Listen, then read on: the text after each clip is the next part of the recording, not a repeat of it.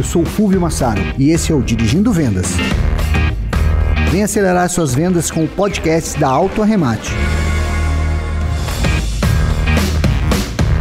Começamos agora o Dirigindo Vendas. Esse episódio é em parceria com a ABLA, Associação Brasileira de Locadoras de Automóveis. Hoje vamos falar sobre carros elétricos. A estimativa da Fenabrava é que teremos 28 mil automóveis eletrificados a serem vendidos até o final de 2021. E vem alguns dados aí que a gente traz do mercado sobre a Tesla. A Tesla Model custa na Noruega, que tem renda per capita para dropar essa nova onda. Por lá o preço está a 80 mil euros. E existem é, informações que a turma está disposta a pagar, não só os 80 mil, como também os 96 mil para entrar na fila, para ser atendido mais rápido. E também trazendo uma pesquisa da Clean, também da Noruega, que registrou 85% das vendas de veículos elétricos e híbridos em março desse ano de 2021. Esse número representa um aumento de quase 76% em relação ao mesmo período de 2020. Os carros elétricos compreendem 57% do mercado, enquanto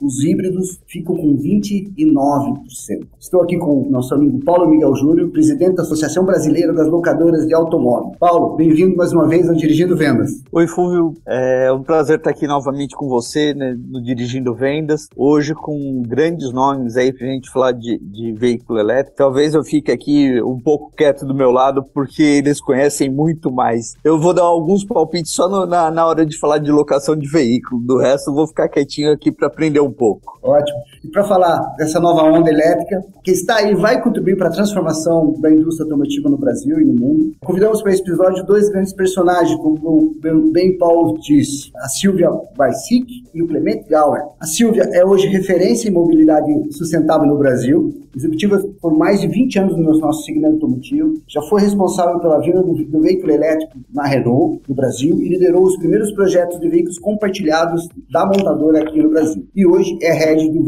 VEC Itaú, o novo negócio do Itaú com veículos elétricos compartilhados. Silvia também é colunista da Estadão e tem função executiva como diretora de mobilidade da Associação Brasileira de Veículo Elétrico, ABVE, e é também membro do Conselho LID, mulher lá do Paraná, nosso Paraná. Sou paranaense também, Silvia. Silvia, muito bem-vinda ao Dirigindo Vendas. Obrigada.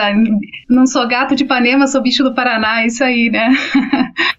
muito obrigada pelo convite, prazer estar aqui com vocês. É uma honra tê-la aqui com a gente. Também trago o Clemente Gauer, que é engenheiro de sistema e diretor da Associação Brasileira dos Proprietários de Veículos Inovadores, a Abravei, ou elétricos no caso, né, Clemente? A associação hoje conta com mais de 100 associados, todos proprietários de veículos plug-in, aqueles que podem se locomover com energia elétrica oriunda de uma tomada. E a associação Abravei tem como objetivo projetos de lei para fomento da mobilidade elétrica, assim como também fazer a ponte entre o consumidor e a, e a nossa indústria. Melhor adequando aí seus produtos à nossa realidade brasileira. Esse, esse é um grande tema que a gente vai discutir aqui. É, essa é a única é, associação né, de proprietários no Brasil, seja para pessoa física ou jurídica. E ela tem como engajamento aí o desenvolvimento da mobilidade elétrica e sustentável ao país. Clemente, muito obrigado pela tua presença aqui conosco. Obrigado você, Fulvio. É um prazer estar aí hoje conversando sobre tão nobre assunto. Eu acho que vai ser uma pauta super interessante. Legal. Clemente, você também conduziu projetos importantes na Apple, aqui no Brasil e lá fora. E hoje atua também como líder aí na Bravei. Fala um pouco mais sobre a sua jornada na Apple e deixa um pouco mais aí do teu currículo para tu entender. Cara, Fulvio, eu sou um apaixonado por tecnologia, né? Então, desde que eu tinha 10 anos, quando eu peguei o primeiro computador, eu vi o potencial incrível daquilo, né? E tão cedo a internet começou a aparecer em 95, eu já era webmaster de um provedor de internet que atendia, entre outros clientes, a Apple e desenvolvi certa paixão pela Apple, né? onde acabei depois trabalhando nove anos na Apple, cuidando de toda a parte de inovação na transformação de negócios para um universo digital. Né? Hoje eu vejo, talvez, como o grande novo acontecimento dos nossos tempos, realmente a migração da mobilidade para a eletricidade, né? ou seja, ela se tornar mais limpa, mais eficiente e muito mais prazerosa. Né? Então, esse é o universo que hoje eu estou entrando, depois de nove anos de Apple. Agora vou me dedicar integralmente a esse assunto realmente da mobilidade que me interessa. E eu vejo nele o, o, o novo grande salto que a gente vai dar em tecnologia. Né? Então, essa é a minha pessoa, né? um apaixonado por tecnologia que, pulando de galho em galho, das coisas interessantes estão aparecendo na nossa frente. Show de bola, essa tua energia contagia. Silvia, você também conduziu projetos sociais inovadores com repercussão internacional lá na Renault. Né? Atuou como consultora na GIS, que é a Cooperação Brasil-Alemanha, é, para, para a mobilidade elétrica, na construção de conteúdo vertical profissionais para a energia do futuro. Uma baita experiência, hein? Fala um pouco como é que está sendo essa início né, de jornada no Itaú, com a VEC. É VEC, VEC, como é, como é que a gente pronuncia? Como é que está aí sendo é, essa, essa tua jornada como empreendedora e executiva, que é o teu perfil, né? Como é que estão esses números aí um pouco? Fala um pouco da tua jornada e também como está esse, esse novo desafio com a, a, a VEC, VEC Itaú. Legal, é VEC mesmo, Veículo Elétrico Compartilhado, é o VEC Itaú. É, bom, estou há pouco tempo aqui no, no Itaú, mas não há muito tempo com o tema da mobilidade, né? E, e eu tive esse privilégio aí lá em 2012, 2013, quando o assunto também estava começando aqui no Brasil da, da, da, mobilidade elétrica, né? De trazer os primeiros veículos elétricos da Renault aqui para o país, com parceiros importantes, né? Do Itaipu, que foi uma das protagonistas e pioneiras aqui do Brasil, vocês lembram, né? Com a Fiat, com o o Palio Weekend, que era transformado lá na, na usina de Itaipu, o Celso Novaes, né, que conduziu esse, esse processo. Então, a Itaipu foi uma grande parceira. E você sabe que pela primeira vez a gente fez um carro elétrico fora de uma fábrica, a gente, né, a Renault fez um carro elétrico fora de uma fábrica Renault, que você sabe que produção de carro tem uma coisa muito séria, né, de segurança, de cuidado. E, e, a, e eles venderam kits, 32 kits desmontados de Twizy, aquele aquele pequenininho quadriciclo para Itaipu para que fosse realmente é, degustado, montado lá dentro da, da usina para que eles pudessem então desenvolver tecnologia, desenvolver fornecedores aqui para o Brasil, um projeto bem legal. CPFL também foi uma das, das nossas pioneiras lá junto, mas isso é o, era o veículo elétrico em si, né? Mas tinha uma outra coisa assim que me inquietava bastante, assim como o Clemente, na, questão de que, bom, é, mesmo que a gente esteja com toda a frota né, do Brasil, vamos dizer assim, de São Paulo eletrificada, ainda assim a gente vai ficar preso num congestionamento de carros elétricos. Então a gente chegou nessa conclusão aí e as montadoras também chegaram nessa conclusão de que de fato só substituir por carro elétrico não é a solução que a gente espera para grandes centros urbanos, né? Precisa de uma mudança assim na cabeça das pessoas em termos de uso do veículo, mas sobretudo em ter alternativa, né? E aí a tecnologia faz muito sentido quando a gente trabalha e é o VEC, ele vem para isso, mas também tem outras iniciativas como o VEC no mundo todo, mas o VEC é essa ideia assim de você não ser dono do carro, né? Aquele carro lá não está à venda, ele está é, disponível para ser compartilhado. E um carro compartilhado ele tira de 8 a 16 carros privados das ruas. Então, isso é uma iniciativa que vai ao encontro dessa questão que eu comentei com você do, dos engarrafamentos e dos congestionamentos aí dos grandes centros. Perfeito. Feitas apresentações, Silvio, Clemente e Paulo, que já está aqui com a gente há bastante tempo, e, e, a primeira vez que a gente faz com quatro pessoas, e a gente tem essa mesa, é, eu vou fazer uma primeira pergunta para que todos dêem uma opinião. É um jogo rápido né, de perguntas, é, e a estimativa vem do futuro, né, falando que em 2025 teríamos 10% das vendas globais né, de veículos passageiros, crescendo para 28% em 2030, 28%, e 58% para 2040. Na visão de vocês, essa estimativa, ela tem sentido para o Brasil? Qual é a proporção que ela vai nos pegar, né? Porque 10% aqui não, não reflete a, a, realidade, né, em questões de custo, de estrutura. Então, eu ouvi primeiro a, a Silvia, como é que se enxerga daqui até 2025? Não vamos até 2040, mas daqui três anos, né? Quatro anos, né? Olha, Rui, a gente chegou a um marco histórico esse finalzinho de, de 2020, né? Que a BVE também faz parte da BVE e que a gente registrou esse marco de 1% da frota do Brasil com eletrificada. Agora, no primeiro semestre desse ano, a gente subiu para 1,4 e só agora no mês de julho a gente foi para 2,2, ou seja, tá, tá ficando bonita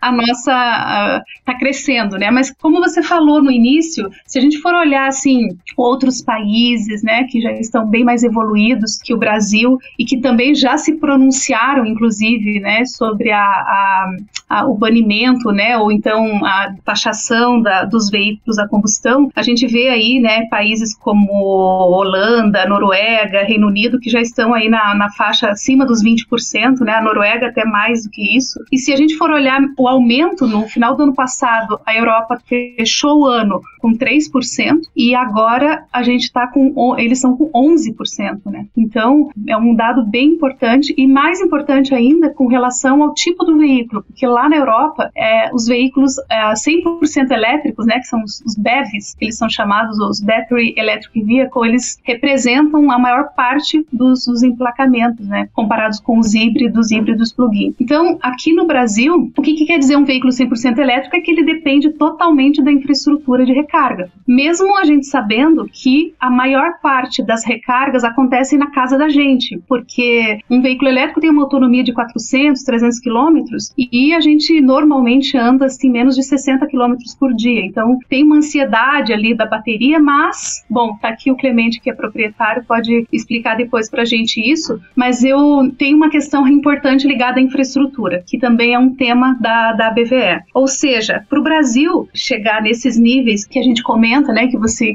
dessas previsões, tem alguns passos importantes assim na minha visão e na visão também da BVE, que são importantes no sentido de se preparar para a chegada do veículo elétrico. E tem todas as condições, né? A nossa matriz energética elétrica é uma matriz super limpa. A gente tem é, um momento agora, né, que é um parênteses, mas nossa, a nossa matriz é super boa. É um país que tem tudo para que a gente possa dar esse passo importante. E agora o número vai ser 10, vai ser 20, vai ser 5. O, o brasileiro tem muito apetite, né? As coisas acontecem aqui com muita, com muita exponencialidade, eu diria, né? Eu, eu diria isso, mas e, e, a, e as, a prova está aqui. A prova está nesses crescimentos importantes que estão tendo, né? Dessas marcas e isso é muito legal. E eu acho que o Brasil vai dar um passo importante. Eu não, não cravaria um número assim, que precisa de alguns passos antes disso e a gente pode falar aí na sequência do podcast. É, eu acho que tem alguns drivers é, importantes políticos, sociais, né? E agora Exato. é de volta para toda a questão de pandemia e falta de produto com combustão, né? Então, seria uma, uma, uma, boa ideia já suprir né, essa necessidade com, com, os carros elétricos. A tua visão, Clemente, como é que se enxerga o crescimento, né, a popularidade dos consumidores adquirirem um carro elétrico? O Viu, primeiro assim, o que a Silvia nos falou é, é, música, né? Esse momento que o Brasil tem, né? Algumas coisas acho que são muito particulares ao Brasil. O Brasil é um país totalmente especial, né? Quando a gente fala de, do fato de ser especial, algumas coisas a gente tem que considerar a respeito do Brasil. Quando a gente olha esse número de 1, 0,4% de carros eletrificados no Brasil, a grande maioria desse número é composto por veículos que sim têm um motor elétrico, mas toda a energia dele ainda provém do combustível. É o caso dos híbridos que não são plug-in. Eles compõem esse número. Né? Agora, quando a gente vai falar de carros realmente que podem ser abastecidos com energia elétrica, né? esse número reduz muito. Né? Ele cai praticamente para 1.300 veículos só acumulados desde o primeiro chegou no Brasil. Então, é um número ainda bastante baixo. Né? E eu acho que o grande motivo hoje, em especial, é o valor de aquisição, o valor de entrada desses carros elétricos. Né? A gente está falando aí de modelos que começam na faixa de 150 mil reais, com autonomia limitada e também uma procedência que as pessoas ainda desconfiam. Né? Quando a gente vai para veículos de um tier mais conhecido, de montadoras mais estabelecidas, a gente está falando de 300 mil reais. Então, ou no mínimo 200 mil, 250 mil reais. Então, uh, o grande desafio que a gente tem no Brasil, uh, primeiro, eu acho que é uma questão cambial, né? ou seja, de você ter acesso aos produtos realmente com, com valor mais acessível. E de depois, a outra questão que a gente observa muito no Brasil é que existe um fomento muito grande para que o veículo elétrico brasileiro seja movido a álcool. Né? Parece uma idiosincrasia, mas a gente observa um aporte muito grande uh, da indústria sucrocoleira no desenvolvimento de tecnologia híbrida elétrica cuja energia provém do álcool. Né? E, e, isso faz com que o Brasil hoje seja destino né, de muita tecnologia que está em phase out no exterior. Né? Então a gente pega uh, o caso, por exemplo, do Toyota Prius, né, que existia na, na Califórnia desde 95, né, então hoje ele está chegando no Brasil, né, praticamente 30 anos depois, né, e então assim, isso acho que coloca o Brasil novamente no estado da jabuticaba, né, que é muito complicado para a gente, porque a gente vai ter de novo um, um problema de logística que é cara, né, ou seja, o grande barato da eletrificação, ou seja, você vai para a China, para a Europa, para os Estados Unidos, é que essas nações olham para a eletricidade como maneira de baratear sua logística e baratear o sistema de saúde. Né? E aqui a gente, se a gente não tiver um, um pulso um pouco mais firme, né, a gente eventualmente vai ser o cemitério de toda a tecnologia do planeta, né, ao custo de uma mobilidade mais cara, impacto na saúde e, ultimamente, empregos qualificados. Né? Então, uh, é necessário que esteja um, não só que a gente tenha uma infraestrutura de recarga disponível, mas principalmente um fomento essas novas tecnologias. Né? Então, acho que esse é o caminho. Uh, eu, como usuário de carro elétrico já há muitos anos, puramente elétrico, sem qualquer auxílio de combustível, no meu uso, e cada um vai ter o seu uso, né? eu digo o seguinte: é libertador. A autonomia que eu, que eu tenho hoje com eletricidade, eu nunca tive combustível. Né? Então, assim, meu carro, eu chego em casa, ele leva 5 segundos para carregar, são 2 segundos para encaixar o cabo no carro. Eu vou dormir, dia seguinte eu preciso de 2 segundos para tirar o cabo. Eu não fico acompanhando a carga de um carro carro, assim como não acompanho a carga do meu smartphone, por cento a por cento, né? Então, eu tenho todo dia quase 500 km de autonomia no meu carro, né? Então, isso que vai transformar realmente essa experiência do usuário com produto elétrico que é revolucionário, às vezes comparo, né? VHS com Netflix. Um você tem que levar lá para aquele lugar, esperar lá um tempão, aquele cheiro tal, pagar uma grana, e o outro, meu, você deu um clique ali, tá pronto. Né? Então, essa é a, a grande vantagem, e eu acho que aqui a gente tem esse desafio muito sério de ter que ter um pulso firme para ajudar a gente ser competitivo como o resto do planeta. Perfeito, Clemente. Paulo, o que, que você entende da nossa visão como locadora? Como é que tem entendido hoje a, essas grandes empresas? Tem, já tem esses movimentos né, de distribuição, de colocar ao consumidor também os carros elétricos na alocação. Sim, o, o, carro elétrico eu vejo como um avanço que a gente tem aí futuro. Hoje, no mercado de locação, os carros elétricos estão voltados mais à terceirização de frota, até por conta de toda a cultura de utilização, a questão de, é, do carregamento, como é isso. Eu vou falar, é, é eu utilizei um carro elétrico, não tenho carro elétrico, né? Utilizei um por um período e por não ter estrutura própria de carregamento em, em casa e, e morar num prédio que não, é, não tinha uma estrutura preparada para isso. É, eu senti um pouco de dificuldade, como o Clemente disse, ele chega em casa, põe o carro para carregar. Quem não tiver essa estrutura, a, a carga de oportunidade, que fala usar os, os carregadores públicos existentes, às vezes não é suficiente. Né? Então acho que ainda falta um pouco de cultura. Concordo que o preço ainda é um pouco elevado e acredito que até pelo preço ser é, elevado, boa parte da, das pessoas vão começar começar a usufruir e experimentar o carro elétrico é, dos custos mais baixos pela locadora, né, porque realmente você desembolsar hoje num carro de entrada elétrico 150 mil reais, que é um carro pequeno, né, se a gente comparar com um carro combustão mais ou menos no mesmo valor, as pessoas às vezes ainda não têm aquela consciência de, de preservação, de energia limpa, então ela vai para o veículo a combustão. Algumas indústrias indústrias no Brasil estão forçando o carro híbrido mesmo a álcool, né, como uma alternativa para não trazer um, uma matriz totalmente elétrica para o Brasil, mas isso vem crescendo. E eu acho que o, o grande incentivo para o carro elétrico no Brasil vai começar pela, pela área de logística, a veículos Vulks, vans pequenas, ônibus urbano, isso que vai dar o grande pontapé na, no, no veículo elétrico. Né? Só como registro, esse ano nós é, já temos no, no, setor de locação de veículo emplacados em torno de 1.500 carros elétricos ou híbridos, né? É, elétrico puro realmente é um número bem menor, mas é um número que vem crescendo. No ano passado nós tínhamos 600, né? agora já, já estamos em 1.500. Então é, é, é, algo que vem com o tempo, isso vai ser assimilado. Né? O ganho de tecnologia para quem tem um carro elétrico e utiliza a tecnologia com carro carro elétrico tem um grande ganho, né? Então isso realmente eu acho que cresce aí nos próximos anos. Não diria, como a Silvia disse, não colocaria um número, mas tem um crescimento e esse crescimento vai ser meio consistente para frente. Ótimo. Silvia, o Itaú está apostando na revolução né, da, da, da mobilidade, as bikes compartilhadas, que é uma ação que já tem algum tempo muito bem absorvida né, pelo mercado, e agora com o veículo elétrico, com a, com a VEC. Em parcerias com a Welcome Tomorrow, lançam a WTM Play, plataforma de streaming dedicada à mobilidade. Como está essa parceria? Você pode explicar melhor para nós como funciona esse projeto? Claro. Antes, se você me permite, Fluvio, eu queria complementar também o, o que os colegas aqui falaram a respeito do, do, do Brasil, né? Vocês lembram, eu lembro que lá em 2012 e 2013 a gente tinha o, o IPI, o Clemente vai lembrar também, o IPI do carro elétrico era o mesmo de um porte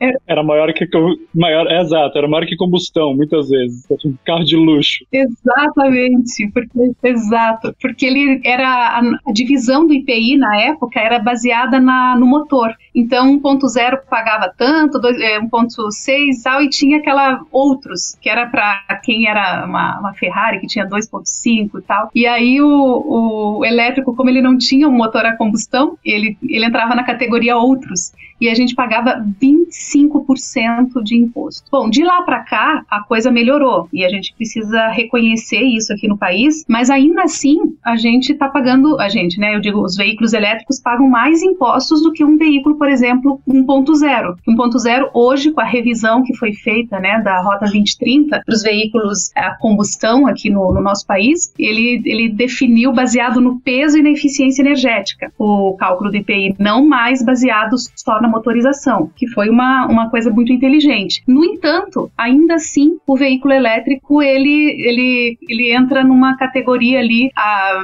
por exemplo, um, um Sandero, ele paga 7% de IPI e um Zoe, para falar da mesma marca, ele já está ele tá em 8%. Um Leaf também paga 8%, um BMW 3 ele está com 9%, ou seja, a gente vê em países que estão bem mais evoluídos e avançados na mobilidade elétrica que existe uma ou uma isenção ou pelo menos uma equiparação do, do, do imposto com um veículo a combustão, né? Então isso é um ponto importante também que eu considero. Não, a gente não está criticando de forma alguma porque já evoluiu, né? Passar de 25 para 8, 9%, é, já a gente já está num bom caminho, mas eu, a gente precisava pelo menos que fosse equiparado aí com os modelos a combustão. É uma ótica para então, é um... incentivar, né? Para realmente colocar a cultura antes é. da, do investimento, porque é, a gente paga essa conta de imposto e essa distribuição ela é, ela é ainda muito questionável, né? E realmente a isenção seria importantíssima para que isso evolua, Sim. né? Sim. É, só deixa eu complementar mais um, um, um pouquinho em cima do que a Silvia falou da, de tributação. O Rota 30 melhorou, mas ainda não foi favorável para o carro elétrico, né? Até por todas as condições que eles colocam para a redução do, do IPI. E tem um outro problema também, né? Os estados não colaboram com a sua parte porque muitos estados até tinham IPVA diferenciados para veículos elétricos e alguns não tem mais, voltou ao padrão normal dos veículos a combustão. Então, hoje, se a gente olhar pela parte tributária, não existe grande incentivo do governo para os veículos elétricos. Não, eu acho que tem um ponto que eu acho muito interessante, que se você vai para Portugal, uh, você é um consumidor final, você ganha 3 mil euros em benefícios fiscais como cidadão para comprar um carro elétrico. Você vai para os Estados Unidos, você pode ter um abatimento no seu imposto de renda de 7.500 dólares quando você compra o um carro elétrico, do valor do carro elétrico. Então, assim, a gente não chegou. A Alemanha é a mesma coisa, e a gente vai para os outros países também. E não só isso, se a gente vai para a Noruega, você pode usar corredores de ônibus, você pode estacionar sem pagar a taxa de estacionamento. Ou seja, tem uma série de perks, né? tem uma série de benefíciozinhos né? Uh, que são oferecidos para os proprietários de veículos elétricos para realmente, olha, você está fazendo uma aposta, uma coisa que eventualmente vai ter o ponto ideal de carregar, vai custar mais caro, você vai ter que se adaptar a uma novidade, mas olha, a gente como Estado está facilitando sua vida, né? E eu acho isso muito importante. Eu não digo o seguinte, muito importante colocar isso na mesa, né? As pessoas às vezes olham para o carro elétrico como uma questão de ambiental, né? Seja, um carro que vai poluir menos, enfim. E eu olho para o carro elétrico, sim, isso é tudo verdade, mas talvez o melhor benefício de carro elétrico é a experiência do usuário. No momento que você pisa no acelerador, ele entrega 40 kg de torque e 200 cavalos, não em 2 ou 3 segundos até um turbo encher, uma marcha reduzir, mas ele entrega 40 kg de torque, 200 cavalos em um milésimo de segundo. Ou seja, essa experiência de força imediata, essa experiência de você dormir enquanto seu carro abastece, no meu caso com energia solar sem pagar um centavo, isso é o carro elétrico, né? A questão ambiental vem de carona, entendeu? E eu gostaria que isso fosse para todos, né? Que tivesse um, um, um Twizy elétrico, né, Silvia? E coisas do tipo, acessível a todos, né? Então é, é isso que a gente está perseguindo. Né? E, e, outra coisa, Clemente, mas eu, eu não estou fugindo da resposta, viu, Flávio? Mas só para complementar aqui, o, o, porque é muito interessante isso. Isso que você falou, eu, eu concordo, a questão ambiental, até a hora que pega no bolso, né? Mas a hora que você tem essa experiência dentro do carro elétrico, e mais uma coisa, Clemente, não sei se você concorda, a gente está falando também de um, de um, do custo, né? Porque quando você equipara, tipo, na Europa, um, um Zoe com o mesmo valor de um, de um Clio, vamos dizer assim, né? Que é o mesmo, mesmo segmento e tal, você tem um TCO, ou um, tudo, um custo total de, de posse, muito inferior com, com um veículo elétrico, né? Do, comparando com um veículo a combustão. Então, é uma questão econômico, tam, econômico-financeira também a, a posse. Não aqui hoje, porque aqui a gente vai ter um, um ponto de equilíbrio, vai demorar um pouco mais por conta do preço do carro. Mas quando você tem os incentivos colocados na mesa pelo Estado e depois mais a ponta né, das economias, você está numa, numa situação assim de custo, né, Paulo? Eu acho que as locadoras conhecem bem esse indicador do TCO, porque é, é, uma, é uma conta que tem que fechar, né? Só o, argumento ambiental. Eu vou adiantar, colocar um ponto muito interessante sobre isso, né? Eu estou agora com o Chevrolet Bolt a 20 mil quilômetros. Começo da semana eu fiz a revisão dele, a primeira que eu paguei em 20 mil quilômetros. Me custou 164 reais a, a, revisão, tá? Quanto que eu gastei de combustível para ele em 20 mil quilômetros? Nada. Eu economizei o que eu gastaria num Subaru Turbo que eu tenho, equivalente a mais ou menos 13 mil reais de combustível. E não tive trocas de óleo, trocas de nada, só tive rodízio dos pneus. Uh, e outro ponto importante, muito bem colocado a questão do PCO, né, é que o carro elétrico conforme quanto, quanto mais você roda, mais dinheiro você faz com ele, né? Então, assim, você vai amortizando esse investimento. E outra coisa que o Paulo provavelmente vai agregar agora é o re valor residual de um carro elétrico. Ou seja, um carro elétrico, se você vender ele ainda com 200 mil quilômetros, ele retém mais valor do que um carro a combustão, que pode ter sido negligenciado uma troca de óleo, o motor pode estar meio cansado. Um carro elétrico, as pessoas vão, tá aí a bateria. A gente observa hoje as baterias chegando a 600 mil quilômetros, sem nenhum problema. Então, esse é outro ponto interessante. Eu já tive um carro elétrico de 10 anos que eu comprei no Brasil, chama Mitsubishi IMEV, vieram só 6 para o Brasil.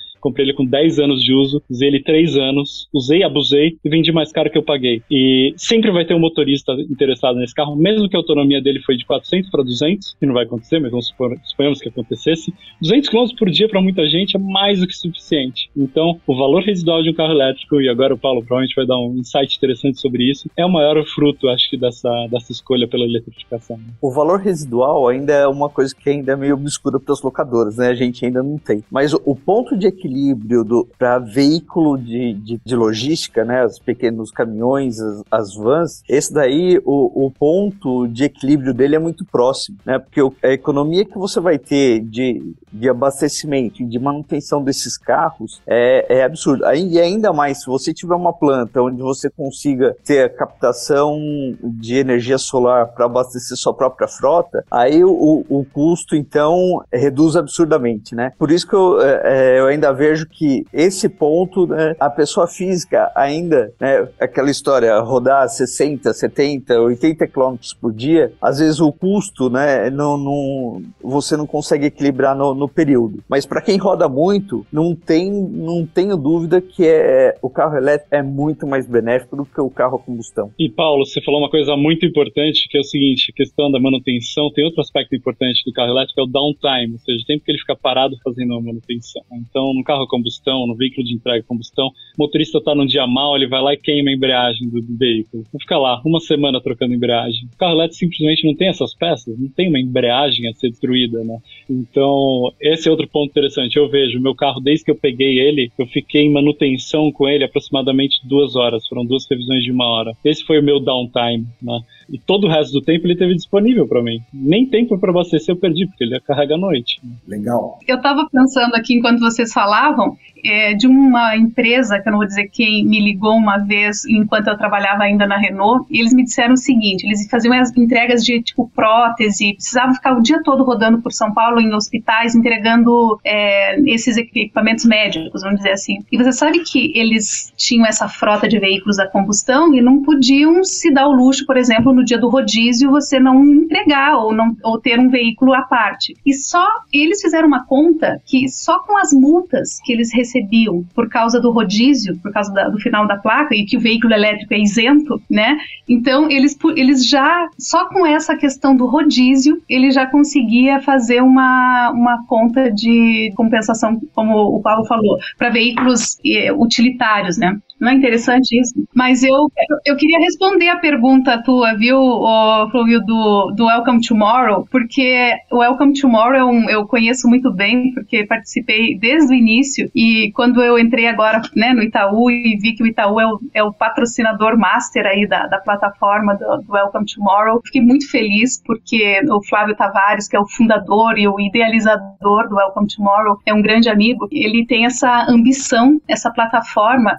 A gente está agora, durante a pandemia e com a, a, essa, essa, transformação digital, a gente ficou diante de muitos conteúdos, muitas lives, muitos podcasts de alto, altíssimo nível. E o que a plataforma pretende fazer é ser mais uma né, plataforma de conteúdo sobre mobilidade, trazendo para a sociedade informações a respeito. Lembra que eu comentei no início que para a gente fazer essa transformação nas grandes cidades que precisam de uma transformação da mobilidade urbana, a gente passa, obviamente, pelas tecnologias, mas também por uma mudança no, na cabeça, né, uma mudança na mentalidade das pessoas. Então, tem uma pedagogia, alguma coisa relacionada à, à formação e que está por trás da, da Welcome Tomorrow Play para trazer para a sociedade esse, esse conteúdo aí de, de alto nível para que a gente possa contribuir para a mobilidade urbana. A mobilidade urbana é uma das causas do Itaú, assim como a cultura, o esporte, a educação, e isso está demonstrado já há 11 15 anos, como você falou, da Bike Itaú, que trouxe uma super experiência para a gente aqui em termos de compartilhamento de veículos, né? Agora bike elétrica. Então, isso significa que a gente tinha, tem esse know-how e, e, banco é prestador de serviços, né? Então, é, é, a, é, a nosso, é a nossa habilidade e a car sharing, locação de curta duração, é nada mais do que uma, uma prestação de serviço. Né? Perfeito. Trazendo a cultura. Essas iniciativas né, corporativas, ela só tendem a pressionar né, o, o, nosso governo a, a, não só com isenções, mas também trabalhar melhor a, a, a cultura, né, de, desses incentivos que nós temos, na Europa, nos Estados Unidos, para que o consumidor ele não fique olhando só o preço, né? Ele olhar o preço a 150 mil, por 150 mil eu compro um carro top, premium, a gasolina, não tem nem álcool, né? É gasolina. Então, ainda como o brasileiro tem essa paixão pelo automóvel, pelo carro, e o elétrico ele começa a ter essa, essa, essa atrair essa, essa, esse consumidor. Né? Então, eu enxergo também que realmente ela ainda depende né, do, do, do, mercado corporativo a empurrar. E acho que a iniciativa Itaú, das grandes locadoras e essas associações que vocês representam, ela tem todo é, um reflexo né, para que esse mercado evolua de verdade. Paulo, no final de agosto, a Abra concluiu algumas pesquisas, você até falou um pouco desse número, né? Sobre Nissan Leaf, que é o carro elétrico mais encontrado hoje nas locadoras, e tem algo em torno de 1.500 elétricos hoje rodando nas, nas locadoras, é isso? É, aproximadamente esse número aí. Ah, e eu venho acompanhando mês a mês. Nós tivemos o, um, um, grande emplacamento de Leaf durante esses últimos meses. E conforme é, tem chegado os carros elétricos, né, isso está sendo incorporado às frotas das locadoras. É que ainda é um volume pequeno e o veículo elétrico, mais do que o veículo a combustão, necessita dos semicondutores, que é o que está em, em falta hoje no mercado e complicando a vida da indústria automotiva. Esse problema vai algum tempo ainda para sair da nossa frente, mas vamos lá. É, Clemente, você como proprietário de veículo elétrico, qual a maior dificuldade em ter um carro totalmente plug-in elétrico no Brasil? Cara, Fulvio, se eu for muito honesto para você, no meu uso, nenhuma dificuldade. Aliás, é o revés, né? São só benefícios. Agora, eu poderia listar alguns deles. Eu, por exemplo, se hoje eu desejasse ir com o meu carro, por exemplo, de São Paulo a BH, estou sendo bastante específico sobre esse trajeto, eu teria um, um posto de carga ultra rápida só no caminho, tá? Então, o primeiro terço da viagem eu conseguiria abastecer de forma rápida. O segundo,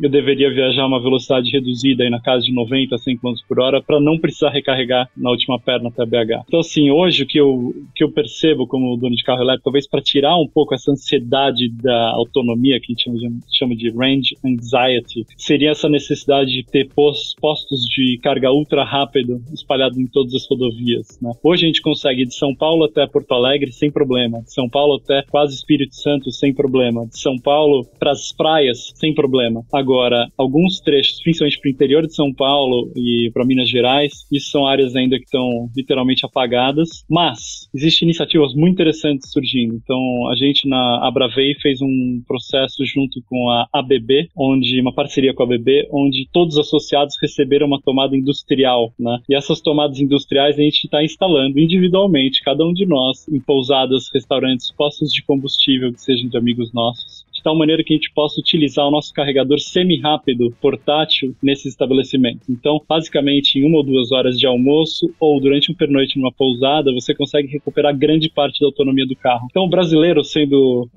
realmente criativo como é, a gente agora está fazendo a nossa própria rede de carregadores pelo Brasil inteiro. Então, hoje é muito provável você abrir um aplicativo chamado PlugShare, você vai observar que, por exemplo, você consegue até grandes áreas do Mato Grosso, porque lá a gente tem um colega nosso, Macedo com o BMW 3 elétrico, que de, praticamente de São Paulo até lá pavimentou uh, as rodovias com essas tomadas da ABB. E então são tomadas de baixíssimo custo, muito robustas e que permite a gente viajar não na velocidade ideal, mas próximo, uh, utilizando aí uma rede de, de convênio de estabelecimentos comerciais que partem da premissa que para cada duas horas que a gente estaciona, a gente vai consumir muito mais em alimentos e bebidas com a nossa família do que os poucos reais que são investidos por eles uh, na carga dos nossos carros. Então, essas iniciativas eu acho que mostram que o brasileiro vai encontrar uma maneira de resolver essa equação, assim como no passado se escondia galões de gasolina no mato para abastecer os veículos. Perfeito. Silvia, o, o Itaú vem testando o aluguel de elétricos por meio de compartilhamento. Ainda é um projeto piloto, fala um pouco para nós sobre os modelos que estão sendo usados, né, que é Jaguar e BMW, né, essas duas montadoras, e qual que é a, planejamento para crescimento né, de diversidade diversidade de produtos de, de, de compartilhamento? É, obrigada pela pergunta. A gente está numa fase piloto, começamos aí no início do ano. Essa, o, o, projeto foi anunciado em novembro do ano passado, durante a Welcome Tomorrow, e foi iniciado o projeto piloto pequeno no, no mês de, de abril. Depois é, estruturamos um, um, projeto maior no, agora em junho e estamos nessa fase com 700 pessoas fazendo o convidadas para fazer esse teste, né? Obviamente esse número é muito pequeno perto do potencial, porque só nesses prédios onde a gente tem uma estação de, de compartilhamento tem um, somando ali tem 20 mil colaboradores do banco, então todos em suas casas pela né, recomendação.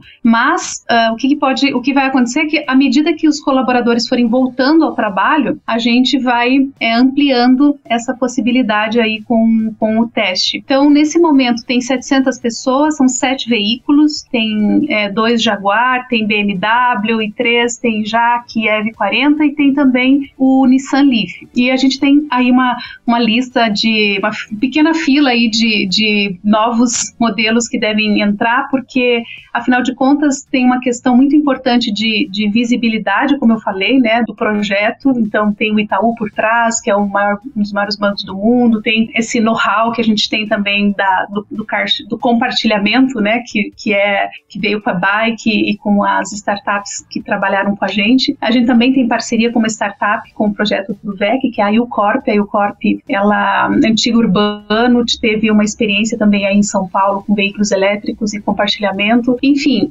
é, é um projeto que, que tem, obviamente, o banco não vai parar por aí, com sete veículos e 700 pessoas. Já o universo do banco é algo a ser considerado, né? Como eu disse, 20 mil funcionários só ali na cidade de São Paulo, nesses prédios onde a gente está atuando. Se você for pensar em agências, 5 mil agências. Se você for pensar em, em clientes, um terço do Brasil é cliente do Itaú. Então, assim, tem, se a gente ficasse no mundo do Itaú, já seria um grande, um grande negócio. Um grande negócio. É. É uma das experiências, né, já de, de, de, compartilhar as bikes e agora com esse universo. Você pode falar um pouco de custos? Como é que funciona é, o custo por, por compartilhamento? A gente é como, como as montadoras e o preço dos carros. Quem dá o preço não é a gente com os custos, porque senão as pessoas nem usariam o negócio, né? O car sharing, o preço tem que ser dado pelo mercado. E hoje a gente está aí na média dos preços das, da, dos outros concorrentes, né? Ou os nossos colegas ali, Bip Bip e outros. Então a gente está falando assim de aproximadamente 60 centavos o minuto, mas depois você tem os pacotes, né? De diárias e de, de final de semana urbana, que, que também acontece com, com o veículo,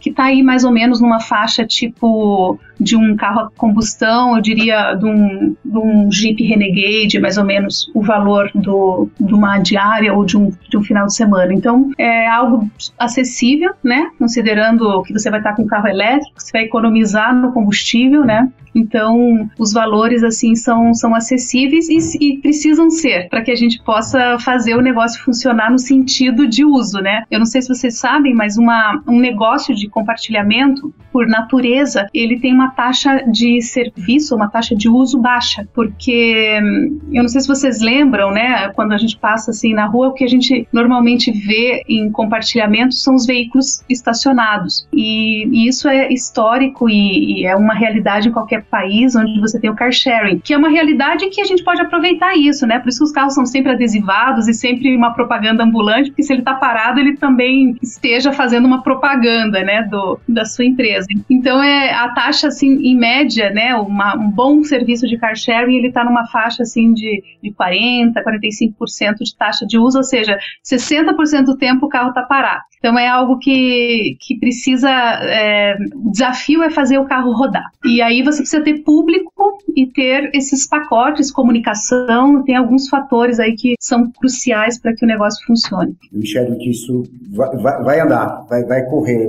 Como você falou, você tem um universo só, só de que, que vai poder sair desse MVP, né, sair desse plano de, de piloto para realmente virar um negócio escalável. É, é, a gente já vê, eu já tinha visto alguns movimentos na Europa em 2012, né, de carros elétricos compartilhados. Agora, agora no Brasil ele chega com um pouco mais de força e com, eu, com o cavalo certo. Eu acho que o Itaú é um cavalo bom para isso. É, Paulo, vamos aproveitar aqui e falar sobre, um pouco sobre o Congresso de Mobilidade e Veículos Elétricos, que você vai participar sobre debates, né? Consegue dar um spoiler para nós sobre esse, esse, evento que vai acontecer agora, dia 23 e dia 24? Sim, eu acredito que a Silvia e o Clemente também devem estar lá, né? É um evento sobre veículos elétricos. A Abla tem uma, é, em parceria com a BVE, é, em 2019, na realização do fórum da Abla, nós estávamos paralelos com, com a feira da BVE. É, andamos juntos nesse período todo, compartilhamos espaço para evento, né? É um evento que traz muita informação sobre o veículo elétrico, qual o futuro, o que está acontecendo,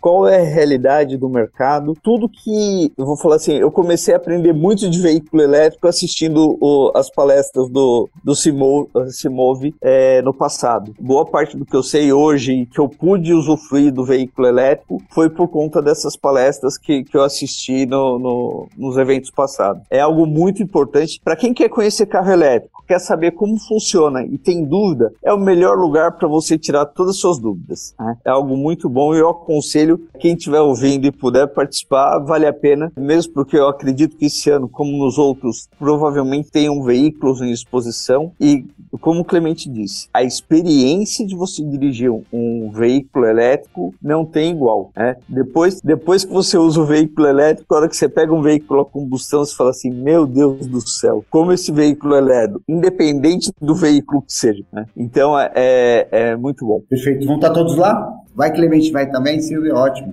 Vamos, vamos. Temos que estar lá.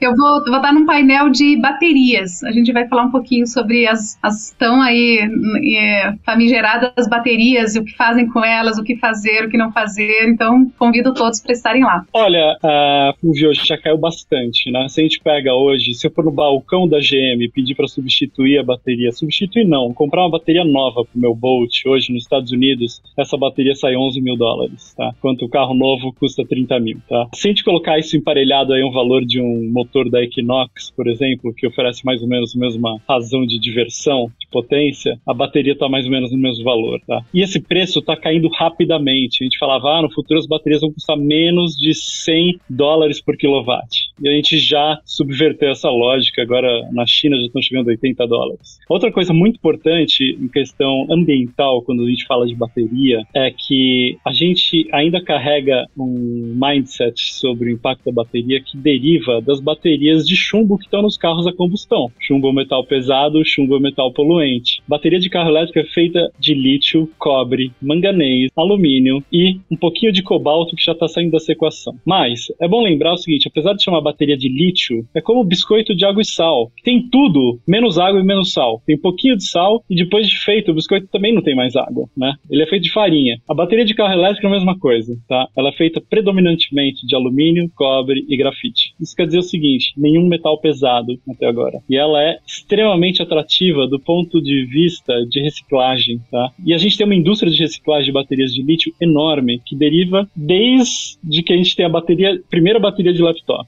tá? Que a gente fala aí data já de 96 por aí. Então, esse não é um problema hoje, tá? A gente já tem uma indústria na Alemanha agora reciclando 99% dos componentes de uma bateria e eles voltam a ser a matéria-prima para novas baterias. A outra questão importante é o seguinte, vamos supor que depois de 600 mil quilômetros, uh, um veículo elétrico perdeu 50% da sua capacidade, então talvez chegou, normalmente o carro acaba antes, né? Mas chega o momento dessa bateria ganhar um outro destino, que não o carro. Então, hoje já tem uma série de startups uh, no mundo inteiro, indústrias grandes dos Estados Unidos que compram essas baterias e fazem repacking dela. Então, você tira essas células e coloca essas células aonde? Sistema de, de armazenamento de energia solar. Nós vamos para containers, onde espaço não é um problema e aquela capacidade ainda que sobrou dessas baterias de carro ainda podem servir por bons 20 anos para energia solar. Só então a gente pensa em reciclagem. Então, hoje a gente está mais ou menos no mesmo ponto da energia solar, onde a gente ainda não pensa como reciclar um painel solar, porque ele vai durar 50 anos. Né? A bateria de carro, esse é um problema ainda para a próxima década. Mas a gente sabe o seguinte: ali tem componentes que são extremamente cobiçados pela indústria e isso é garantia, assim como uma lata de alumínio na calçada, de que ele vai ser reciclado da maneira correta. Mas a gente tem a certeza seguinte: bateria não tem metal pesado.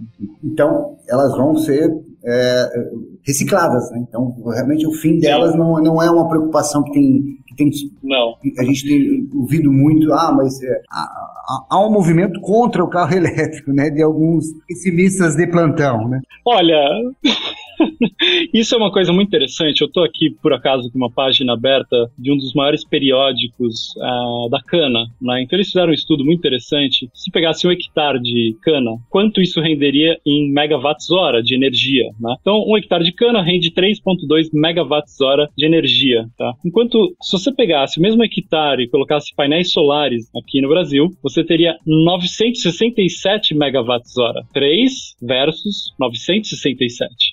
Se a gente pegasse essa energia e colocasse um carro elétrico, certo? Ou num carro flex, então vamos pegar um carro flex, híbrido flex, tá? Isso seria suficiente para rodar 100 mil quilômetros, tá? Um hectare de cana, tá? Se você pegasse aqueles 967 megawatts-hora produzido pelo mesmo espaço, porém com painéis solares, para um carro elétrico típico, ele poderia rodar 5 milhões 375 mil quilômetros versus 100 mil quilômetros do carro híbrido flex. Então, de novo, a questão da toda escolha pela mobilidade elétrica, ela parte do pressuposto que a gente está buscando um método de se locomover muito mais eficiente do ponto de vista de custo operacional. Então, para nós, como Brasil e nação, uh, o fomento elétrico, na verdade, é uma questão de soberania nacional, de interna competitividade internacional. Se a gente passar a ter uma matriz de locomoção, de logística extremamente cara, que isso, na verdade, vai fazer com que o Brasil se arraste ainda mais na sua competitividade. Né? Então, por isso que é muito importante importante uh, a gente atentar para isso. Esse estudo, que eu, esse estudo que eu cito foi feito pela Nova Cana, tá? E pelo Júlio César uh, Verdana, tá? Que é um,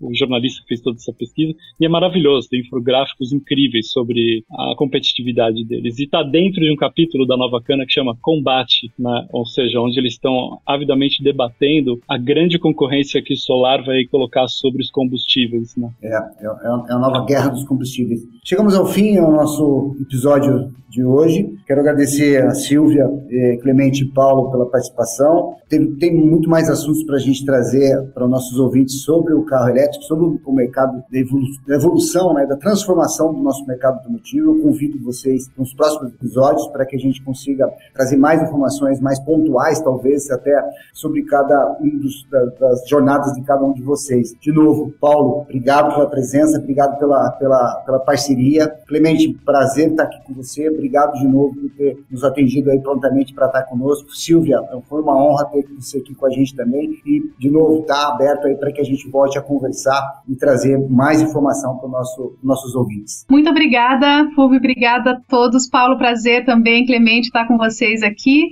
e à disposição aí para a gente conversar mais e gravar um outro podcast aí sobre veículo elétrico, mobilidade elétrica, tem muito assunto. Obrigada e parabéns pela iniciativa. Fulvio, muito obrigado pela participação e de convite pela participação nossa. Foi um prazer estar aqui com todos. Silvia, Paulo, Fulvio. Uh, acho que é um, é, um, é um debate que a gente tem que fazer, é inevitável. Uh, a gente é patriota e a gente tem que ajudar esse país realmente de maneira muito rápida a se equiparar ao resto do mundo. Eu queria agradecer mais uma vez, é um prazer estar aqui com o Clemente, com a Silvia. Tivemos mais um excelente podcast, né? assuntos que pegam fogo. Se deixar, a gente passa aqui mais 3, 4, 5 horas falando sobre isso. Obrigado, Fulvio. Obrigado a vocês.